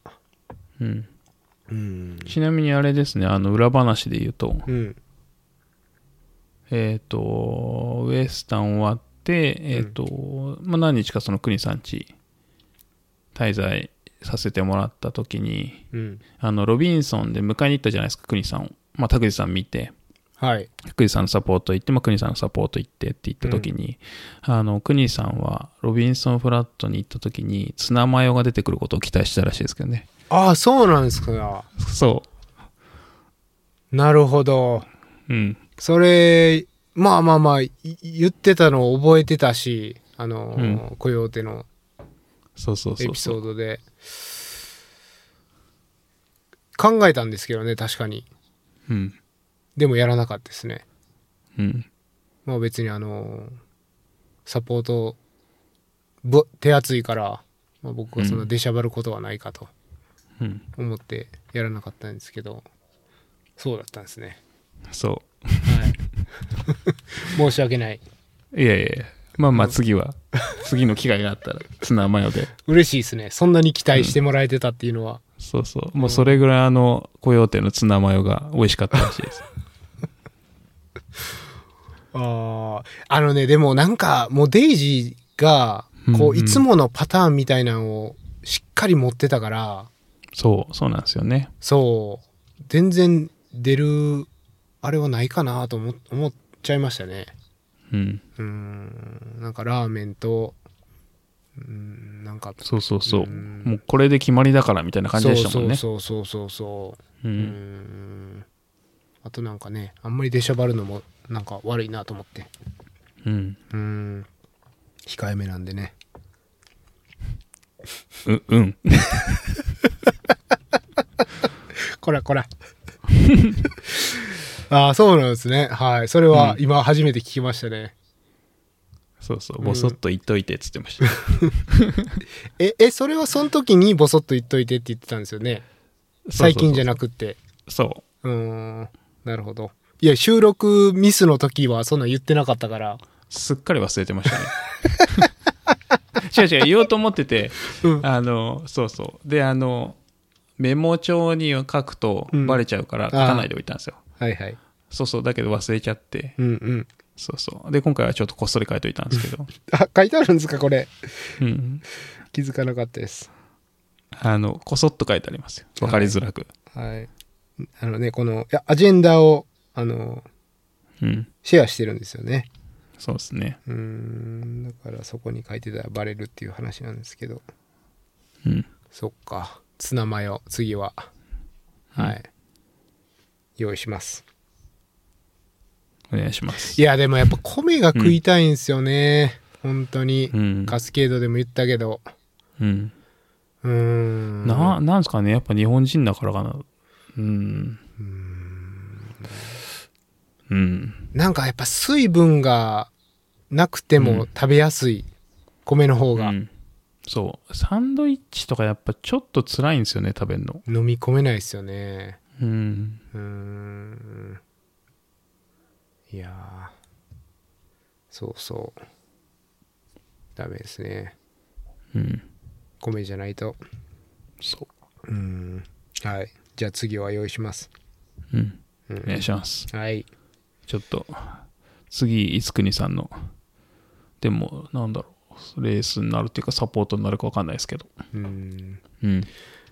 そうなんですよあのねそのウェスタンだからウェスタンにツナマヨって考えた時にそのツナをなんか現地でやるのか、米はどのタイミングで炊くのかとか、そうそうそうそう。砂。糖のご飯的なやつでもういいんですけどなんかねうん。考えることがいっぱいありますよそね。うそうそう家でやっていければすごい楽なんですけどそうじゃない場合は、うんそのトレイルヘッドでお湯沸かして砂糖のご飯すんのかとか、う。うん。うん、ねそういう問題もあるんで、うん。うんまあ特別特別な時にしか出ないですよこれ は雇用手しか出ないんじゃないですか。雇用でしかね、うんあれぐらいきついやつじゃないと出てこないんじゃないですか ね40時間の40時間以上のレースでしか出ませんそうそうそう。そんなこと言ったらハードロックで出さなあかんようになるからえらいことになります確かに。はい、うん。撤回じしゃあおます願いします。あれはいうんそんなとこなんですかねそうですね。あとは、えっ、と、質問がもうちょっと来ていて、まあ、そこを紹介すると、えっ、と、マリアさん。うん。これはあれですね。うちのソファーを運んでくれた方ですね。はい。はい、その説はどうもありがとうございました。はい、プラス質問ありがとうございます。で、えっ、と、いつもいつも楽しく聞かせていただいてます。オフトレールトークの魅力はとにかく2人の優しさなんだと感じています。質問です。えっと先日わらあちで張り切って走ってたら左足の小指を骨折してしまいましたと。うん。全治6週間だそうです。お二人が怪我された時のトレーニングだったりリカバリーについて聞きたいです。気が向いたらよろしくお願いします。うん。はい。ではいですね、えっと、6月の23日にいただいてまして、はい。治ってます ね。まあ、結論はそうかもしれない ですね。そうですね、治っちゃってますね。すいません、遅くなって。はい。そうですね、コメント、コメントもいただいてありがとうございます。すいませはいありん、が遅とくうなごっざいちゃっまてす。はい。そう。で、骨折、まあちょっともう次骨折することはないと思うんですけど、うん。まあ、他の方がね、そ骨うそ折うすそうるそかうも。しれないし。そうですね。ちょっとわらあちで張り切って左足の小指を骨折してしまいましたっていうのが、ちょっと状況がもうちょっとわかるといいんですけど、うんつまずいたのか、単純に使いすぎなのかちょっとわからないんですけど、蹴っちゃったとかじゃないですかね。うーんですかね。そう。まあ、その、いずれにせよ、怪我された時のトレーニングだったり、リカバリーについて聞きたいですっていうことなんですけど、深夜さん、この間ちょっと痛めてましたよね。ああ、あの、うんダブルキャニオンズの後にね。そうそう。はいはいはい。うんあの時って、まあなんかひたすら休む感じでしたかね。そうですね。僕はどっちかというとそっちのタイプですね。ううんん。まあ、自転車をちょこっと乗ったりはするんですけど、うう。んん、なというのも、あの、南カリフォルニアって、本当に一年中走れる気候なんで、うんうん。うん、オフシーズンっていうのがないから、うんうん、まあ、怪我したらもう休もうかっていううん。メンタルになりますね。うん。うん、まあ、怪我の大きさにもよるでしょうけど、うん。まあまあ、あの、キャニオンズの後は、まあ、そんなに大きい怪我じゃないと思ってたんで、まあまあ、うん2、う3ん週間なら、まあ休んでもいいかっていう感じでしたうんうね。ん。うん。なるほど、なるほど。うんそうですね。僕も骨折、骨折、ロードバイクでこけた時に骨折、こけたっていうか、車とぶつかったんですけど。あの定期的に起きるやつね。そうそうそうう。ん。で、骨折した時はまあ何もできないんで、まあ、 休んでましたね、単純に。あとは、それこそコヨーテの後ですかね。あの、グランドキャニオンやって、その翌週にコヨーテだったんですけど、うん。それで疲労骨折してましたね。っていう時も、単純に休んでましたかね。うん。そう。まあ、できるんだったらバイクとか漕いでもいいと思いますし、まあ、あとは筋トレですかね。あうーん。確かに。うん。筋トレはいいんじゃないですかね。うん。できる範囲で。うん。とかうん。まあ、あとは、あの、専門家の方にアドバイスを受けるのが一番いいと思いますけどう、んうん。できることをやるし、まあ、休むときはまあしっかり休むっていう感じですかねう。ん。なんか焦っても、うん、ダメな気がしますねう。ーんそうですね焦ってこううん治りきらないまままた走り出してうん。また回復が遅くなるっていうのは本本当によく聞く話ですからねうん。うーんプロでもアマチュアでも関係なくそうそうそううー。んそう。あと、まあ、休む方がパフォーマンスいいことも多いですよね。うーんなんか、ピーキングとかいろいろありますけど、僕は、あの、あんまり走らないんで、うーん走らないで、こう、疲れもためないでいてる時の方が、あの、パフォーマンス良かったりしますね、やっぱ。うーんうん。うーんまうあん期間にもよりますね多分うーんう23ん週間だとそんなにフィットネス落ちないけどうん。多分ね3ヶ月とかうんなってくるとやっぱフィットネス落ちるんじゃないかなってうんさすがに思いますけどねうん。うんそうですね。まあ、あとはその自分が目指してるっていうかあの登録してるレースまでどれぐらい期間があるのかとかうん。うんそういうのもありますけどうん。うんそうですね。昔なんかあれですね、すっごい昔に、レース直前に怪我した時に、あの、ベッカムがやってた、うんあの、高酸素、なんだっけな、療法うんなんかみたいなのやりましたけどね。ええうん。高酸素室に入入るみたいな、そんな感じのやつなんですけど。うん藁をもすがるつもりでやってましたね。ほうほうほまあ聞いたかどうか未だによくわかんないですけど。ううんうん。でも回復が早くなりそうな気はしますよねそれでうも、ん。うんそうそうそうそう。うん。え昔やりましたそね。れってうん、何分ぐらい入るんですかいや、なんか1時間ぐらいそのカプセルみたいなところに入って、んで、酸素の、えっ、と、酸素濃度を上げるんですよね、はいはいはいその部屋の中を。うん。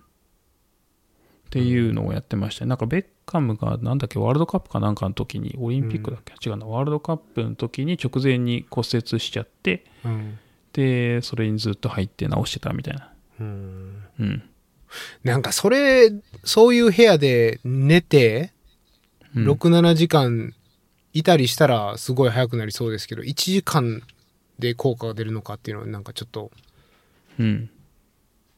疑問ですねそうですね、まあ、ただその1時間いることで、その血中の酸素濃度みたいなのが上がって、はいでそれが多分しばらく持続するんですよね、きっとうー。んなるほどうん、なんで、なんか何回も来てくださいみたいな、そんな感じだったと思うんですけどうー。んうんなるほどうんまあまあ、そういうのとかも前はありましたけど、今はなんかもうちょっといろいろ探せばありそうな気がしますね。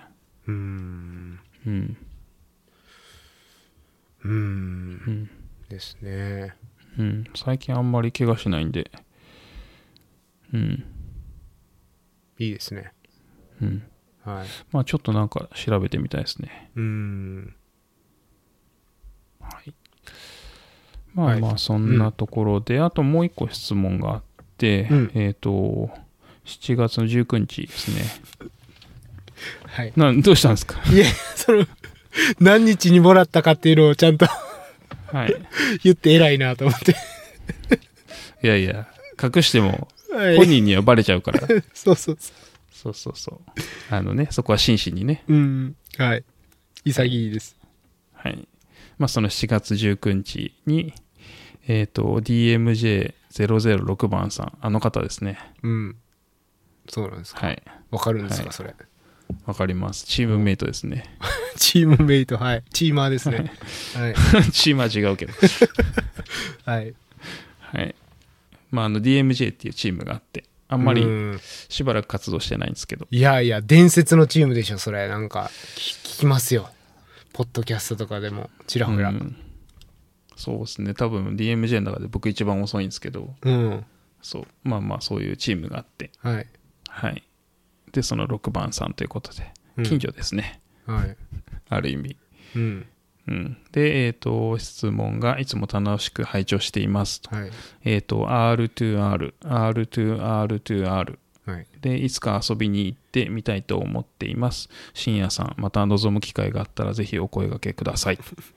深夜さんに来てますね。いや、俺っていう話でしょ、 これ。俺なん。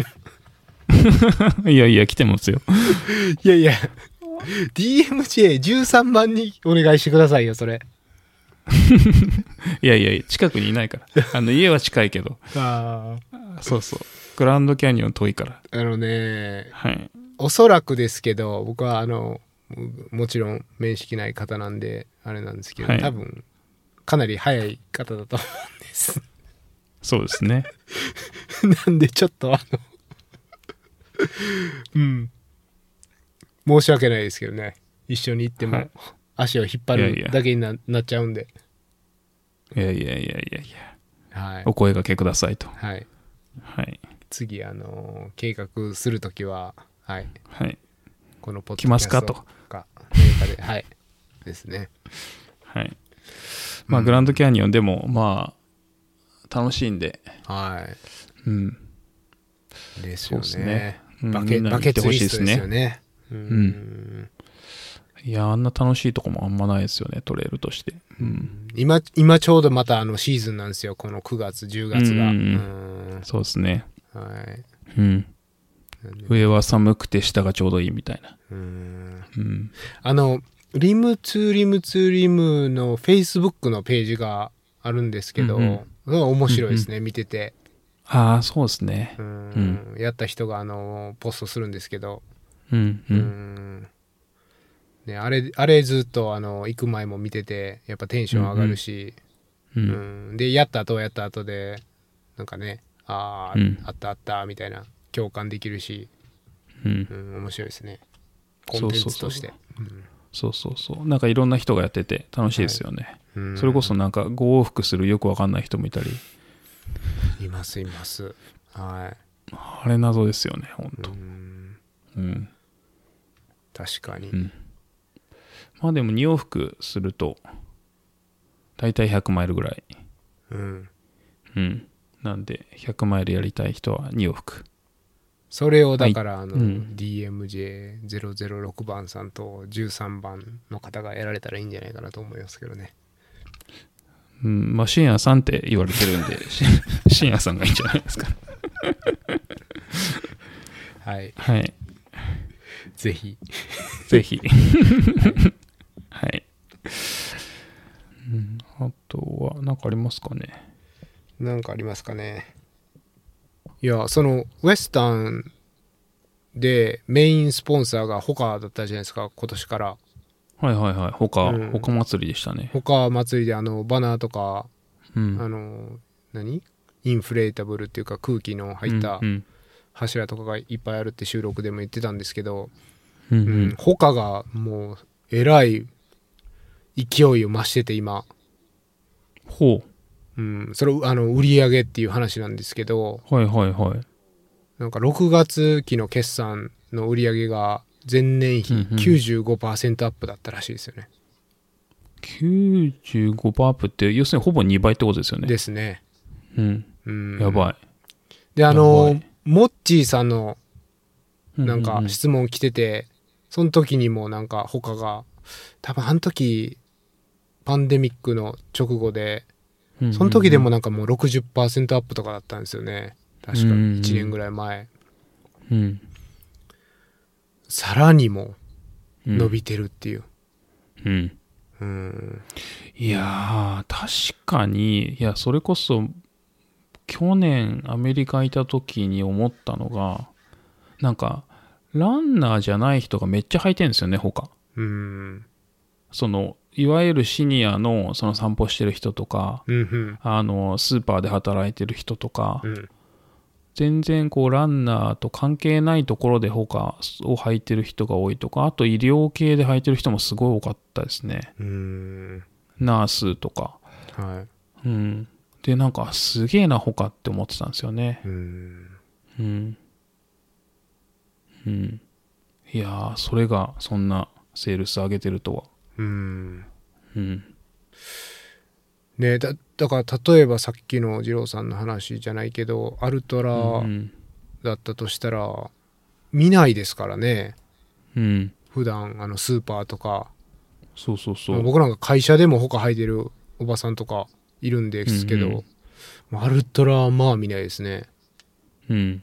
うーんだから他なんいかやーやっぱマーケティングがめちゃくちゃうまくいってんじゃないかな、やっぱうりん。うーんいやー、なんかね、確かに勢いあるなと思ってたんですよね。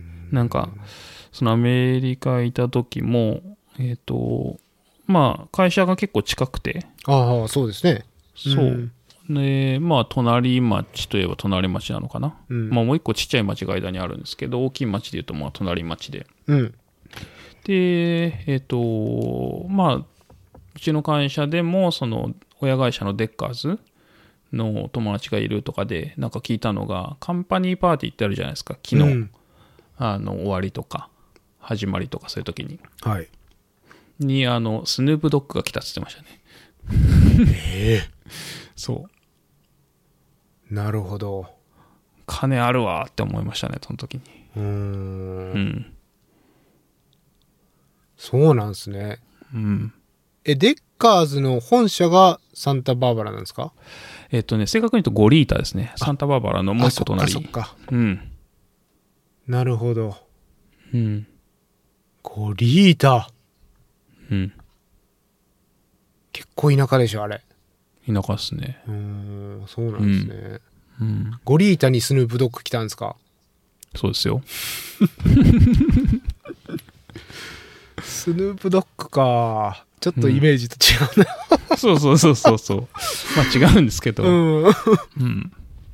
まあまあ、ね、カルフォルニアですから。そうそうそうそう。 うん。なるほいど。や、勢い、勢いありますよう。ん。うん。そうなんですよね。いや、だからもう、本当に、他、他、ちょっと、うんいろんな話ああありますけど、あの、ウエスタンのメインスポンサーなんで、ゴールデンチケットももう全部他系にな,、なりましたね。うん、なりましたね。うん。あ、アメリカはか。うん。そうそうそうそうう。ん。なんかその、ゴールデンチケットのレースが結構変わって、うん。うん。UTMB の100マイルも確かゴールデンチケットですよね。あ、そうなんですね。はいはい。なるほど、なるほど。そうなんですよ。これ、そっかそっかツイートしてたんですけど。うん。あとあの、ハヴァリナ100がゴールデンチケットなんですよ。あれも多分前々100違いましたよね。うん。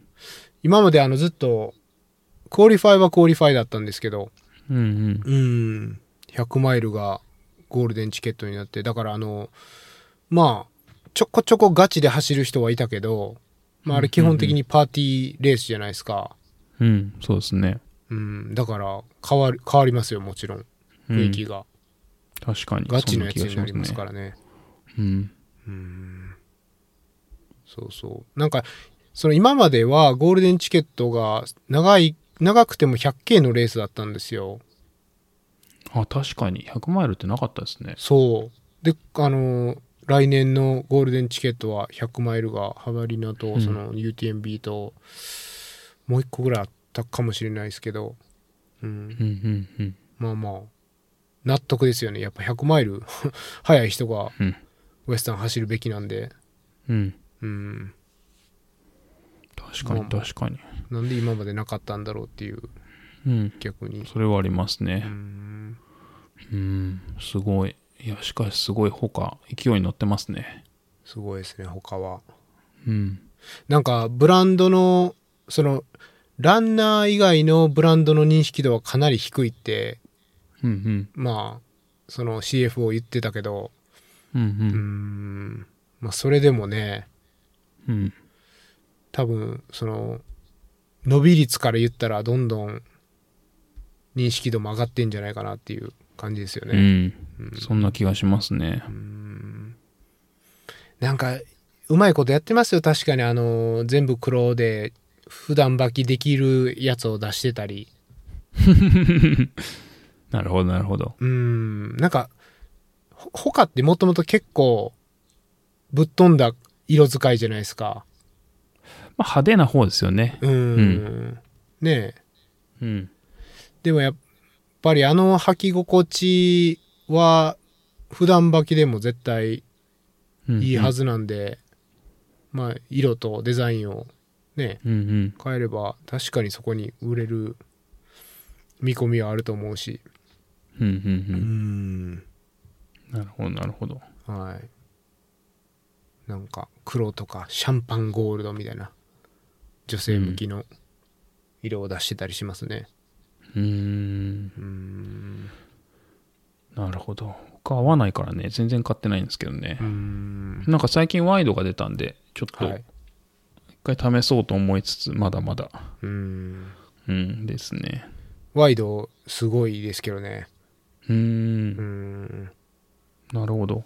スピードゴートとクリフトンのワイうんうドですね、僕、基本的に。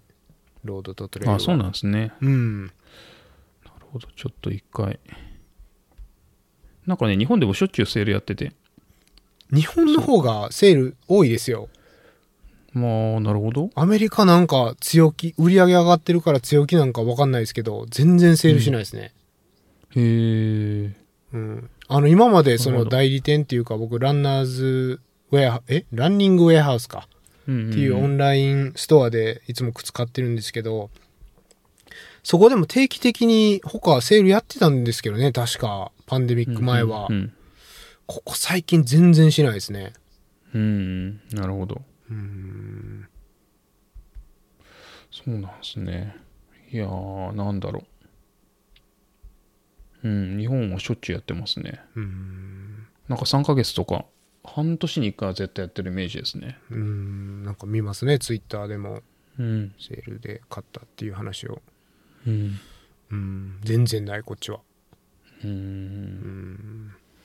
なるほど。あとなんか、あれですか、お店あ、そうなんですよ。なんか、うんその実店舗、他の、実店舗がテンポラリーっていうことなんですけど、ニューヨークと LA にできたらしくって、うん。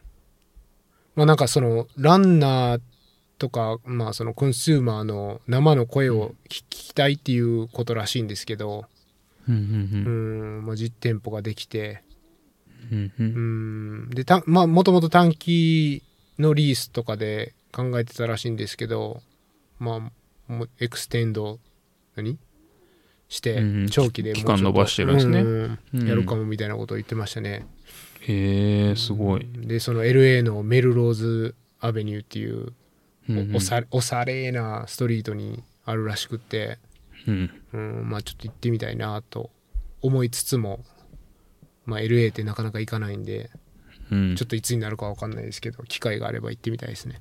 うん、いいですね。すごいですね、リテール作るって。うん。うん。まあ、テンポラリーポップアップって確かに書いてありますね。うん。うん。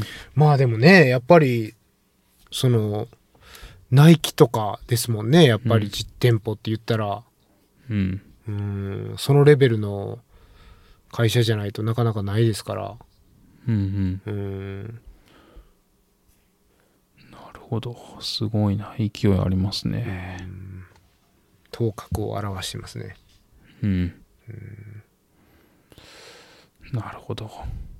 で、その他と大体こう、なんかセットで売られるというか、ススポンサー、あのーされてるアスリートとかも大体他と、ラビットっていううんうん、うん。アパレレ。ルの、そのコンボっていうか、うん感じが多くて、ウエスタンもね、他メインスポンサーで、服の、何参加うん。賞とカプラか、そうそうそとか、あの、ウエスタン限定商品は全部ラビットだったじゃないですか。う。うん。そうですね。うんラビットのボディ使ってましたね。うん。うん。なんかその「ラビット!」もなかなか勢いを感じててうん。うん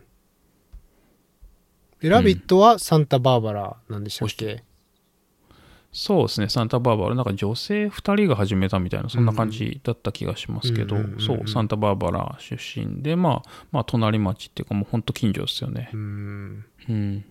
で、結構いいお値段するんですよね。そうですね高いですうん。安くはない、うんウエスタンのシャツも55ドルとかだった。だから6000円とかですよね、完全に。うんうん、まあだからなん、まあ、別にそれぐらいのシャツはありますけどなんかやっぱちょっと高く感じる気はしますねうんうんうん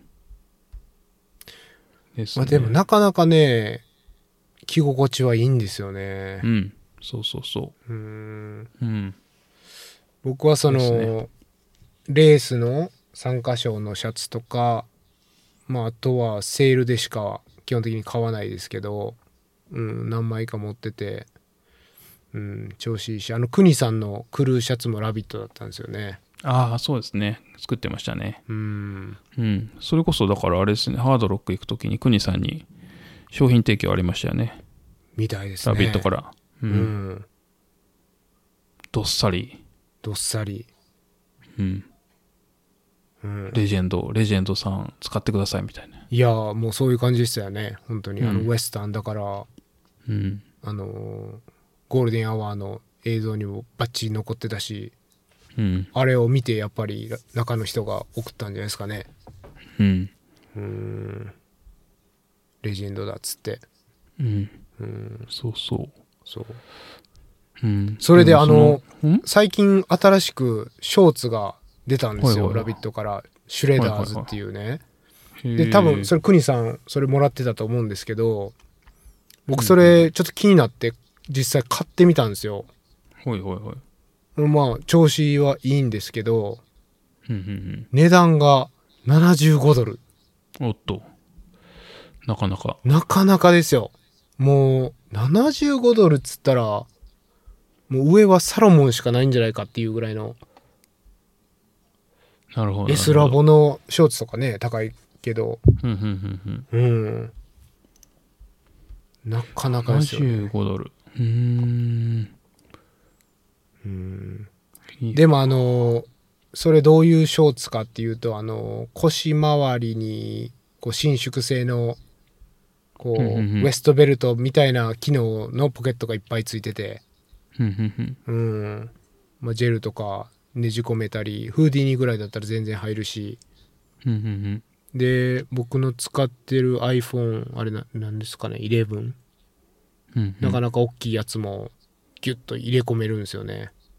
うーん。で後ろにあのジッジッパーのポケットがついて、まあ、そこにも入れられるんですけど結構出し入れめんどくさい時あるじゃないですか後ろって、うんうんううん。ん、だからその伸縮性の前のポケットに入るし、まあ、ななかるなほど、なるかほど。うんちょっとシュレもッうダーズもうもう一つ買おうかなと思ってるぐらいの感じですね、うん。うん、すごい。えっ、と。あ、中タイツみたいなのついてるんですね。タイツパターンとうんうんブリーフパターンと、あとあヘイデ二ン・つホークスパターンがありますね。なんかヘイデン・ホークスだけ青いやつなんですよ。うんうんうん。うん、ああ。そそうそう、そのタイツパターンは85ドルですよ、確か。そう。あ、これだ、これ。今見たら日本円で9600円って書いてある。ああ、知れてますね、でも。うん。その値段の差はあんまりないけど、アメリカとは。うんうん。まあ、でもなかなかの値段ですよ。うん。うん。なるほど、なるほど。はい。まあまあ、そんなサンタバーバラ。まあなんか日本だとそこまでまだメジャーじゃないですかね。というか、あの、見てる、見たことないです。だからうん代理店がないんじゃないですか、まだ。あんのか多な分正規代理店ないと思いますね。うんなんかウエスタンのシャツだけは輸入してる、売ってるとこありましたけど。うんうん。多分まだですかね。うん。まあなんかその前に、なんとなくデッカーズが買っちゃいそうな気がしますけど、うん。まあそれラはビット自体を。メイクセンスなうん。ビジネスディールだと思いますけど。そうですね。まあただそのデッカーズ自体は、あの、服のブランド持ってないのかなうん、持ってない気がするんですけど、うんなので、まあそういった意味でちょっと新しいですけど、うん。大体あの、ホカとかアグとか、うん。テバああ。とか、サンダルのテバとか、うあんとなんかあったっけな、とかなんで、まあ服が多分やってないと思うんですよね。なんで、まあちょっとそういうとこあるかもしれないですけど、なんか、まあでも、まあ買ってもおかしくないかなっていう気がしますね。うんんそうそう、そのアグもなんか60%アップとか70%アップでうんうんうん。売り上げがなるほど。うはうは。まあだから、ねえアグなんて別にパンデミックとか関係ないはずでそんだけ伸びてるっていうことは、うん、やっぱなんかすごいうまくいってんすよ、うん会社が。。うんううん。ん。靴とかだって、そう。パンデミックで売れる気がしないですもんね。確かに。うん。そう、出かけない、うん歩行距離減ってる。うん。で、ね、売れる要素なさそうなのにね。まあなんか他は、ほら、みんな在宅になって逆に運動するから売れるっていうんううんのはあっても、アグはね、うんうん。完全にマーケティングでしょ。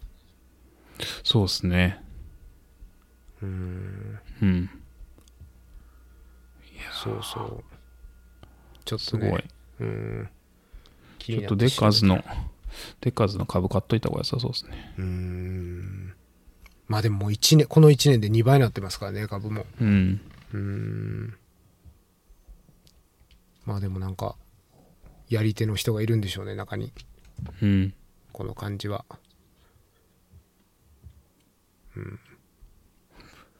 あれあんまり上がってないあれ上がってるデッカーあズめっちゃ上がってるめっちゃ上がってめっるちゃ上がってますあのねやっぱ6月の決算が良かったからそこでバコーンって上がってますねうん確かナイキも良かったんじゃないかなナイキも上がってたからうんうーんだってうんいや株価も倍倍ですね完全に1年間でそうなんですようんまあまあ全体的に上がってますけどねうん、うん市場がうんまあでも、うん、レッカーズ、ラビットアパレル、他は今後もね、注目の。そうっすねうん、うんアルトラユーザーとしては嘆かわしいですがはい。 うんまあでもちょっとっていうか、まあ、あの、本職の方も、あれです けど、そうですね。まあまあまあ。でまあちょっと、でも他、なんかね、一回日本に入ってきた時は履いて合わなかったんで、まあちょっと久しぶりにワイドとかも出たから履いてみようかなと、うんちょっと思ってきました。はい。ぜひ、試してみてください。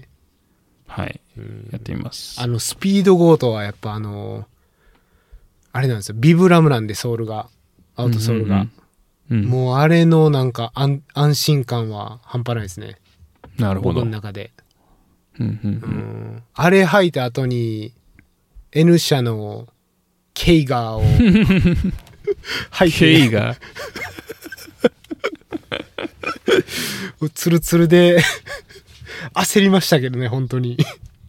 なる ほど。王将の床かと思いましたよ、本当に。王将の床って、受ける。王将ってあのアルファベットのはい O, O ですよ。はいわ。かりますよ。うんはい。漢字じゃなくって。はい。はい。まあ、ちなみにそのナイキのいやシューズが今日家形してたらまだ未使用のやつが3足ぐらい転がってましたけどねケイガそうそうそうそうーケイガーもね、WH もね、両方すす滑るっぽいんですけど。なるほど。うん。うん。そうそう。まあ、色がいいんでね、いつも買っちゃうんですけど。あーえ、あれ買ったんですか、あの、何でしたっけビビアン。えビビアンは、あ、違うか。ビビアンは別の会社か。ビビアン・ウェストウッドコラボみたいなのあありませんでしたあ、っけ買いましたけどね。アシックスね。 買いましたけどね。はい。いつ白年説が流れてるやつ、そうそうそうそう。はい。まあ、今日でもあのメルカリに5足ぐらい、またあのの乗っけましたけど。あはい。あ、なるほど。え、ケイガーは載せたんですかそれ。載せてないです。載せてない。ケイガーはキープで。そうですね。まあ、でも載せてもいいかもっていう気になってきました。これ放送できるんですかなんで大丈 夫え全然大丈夫ですよ。ああ、そうですか。はい。うん。大丈夫、大丈夫。わかりました。はい。はいはい。もうそうですね。うん。基本的に他だけですね、僕は。あと、あの、ナイキの、なんかその、ズームフライみたいなやつが、うんうん。アウトレットで買ったやつが何足かありますけど、まあ僕も本当に、あの、ここん、どれぐらいかな。あの、ハベリナで怪我した2018年、だから2019年ぐらいからはもう他一色です。うーん、なるほど。はい。うん。なるほどです。もうちょっとあの、アルトラのティンプ3が最悪だったんで。うん。あのね、アルトラの個人的な経験としては、うんその、バージョンが変わったり、うん、モデルを変えた場合に、サイズ感のこのブレが大きくって、そなんかその2つサイズ買わないといけないんですよね。う。うん、新しいモデルが出た時に。うん。それがちょっと手間でした。あれ、謎ですよね。下手したら2サイズ下げたことありますよ、2サイズっていうかその、うんうん。丸1センチあ1インチ、うんうんうんうんうん。なんか、ハーフサイズダウンだったらわかるじゃないですか。うんうんそうですねワンフルサイズ変えた時ありましたからね。うんうん。なんかねいや謎なんですよ本当にで親会社もついて多分そこそこ供給量も安定してるはずなのにうん。うん確かに。うんまあ僕が入ってた時は、買収の前だったような気がするけどな。うんうん。まあ変わってない感じなんですかね、今でも。そうそうそうだってその買収されて出たもうだって何年前2年前3年前ぐらいですよね3年ですかね。うんそう。で、この間、ティンプ3が、もうなんか、なんでこんなちっちゃいのみたいな。うん。うん。っていうぐらいきつかったんで。うん。うん。だって、アルトラって、その、ただでさえ、こう、ワイドな作りなわけじゃないですかう。ん。うん。なんで、こう、いきなりキュッとなってたのが、すごい謎でしたけどね。うん。いやーね。ラビットが来たら面白いですけどね、日本に。うん、そうですね。うん。まあ、それこそ、正規代理店それこそ問題ですけどね。うん。うん正規代理店も、まあ、今のところいなさそうな気がするんで。うん、いないでしょうね、なんか雰囲気的に、うんって言っていたら申し訳ないですけど、うんうん、まあまあなんかはい、面白いですね他うん面白いですすごい面白いでうす、うんんね、セールやってほしいですけどね、アメリカで日本はねなんかちょいちょいやってますけどねうんなんかアメリカ少ないですねうんそうそうなんですよなるほど靴は本当にね消耗品ですからねうんセールしてくれたら買いだめるんですけどうんうんはいまあそんなところですかねうんあもう一個「ラビット!はいはい」ラビットなんかね「ラビット!」この間典型に出たんですけどはいそこになんか、まあ、田舎のちっちゃいレースなのに全身「ラビット!」のお姉さんがいて、はいまあ、多分スポンサーかアンバサダーかわかんないんですけど、うんうんかっこよかったっていう話ですなるほど以上ですお疲れ様でしたいやーなんかかっこよかったなー なるほどうんなんかその全身なんかみたいなんてあんまり見ないから、うんこううんがっつり決まってる人ってまあ多分大きいレースとか行ったらいるんでしょうけどうん別にカスケードでもそんな感じの人いなかったしそれがうんローカルのしょぼい小さい典型のレースでいたからかっこよかったなるほどうんいけてますいねけてますねうんそんな感じですじゃあ深夜さんも次は全身ラビット他で いやーすでに半分そうなってますけどね自腹でなるほどなるほど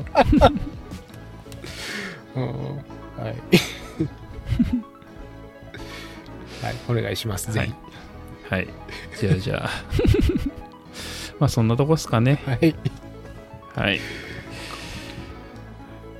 えっ、と、話した内容をまとめた小ノートは、ノート .com スラッシュオフトレールトークで、えっ、と、よかったら見てください。えっと意見、感想などなどあったら、まあ、質問とかもなんですけど、えっ、と、ハッシュタグ、オフトレールトークをつけてポストをお願いします。もしくは、あの、お問い合わせ、質問とかは、フォームがあるので、まあ、そっちから送ってくれると嬉しいです。はい。えっ、と、今週も、今週も今回 も最後まで聞いていただいてありがとうございました。週毎週はできないです。そうですね。で きない。できない、できない。はい。はい。失礼しましという ことで、はい。はい。ありがとうございましたありがとうございました。た。はい。ではでは。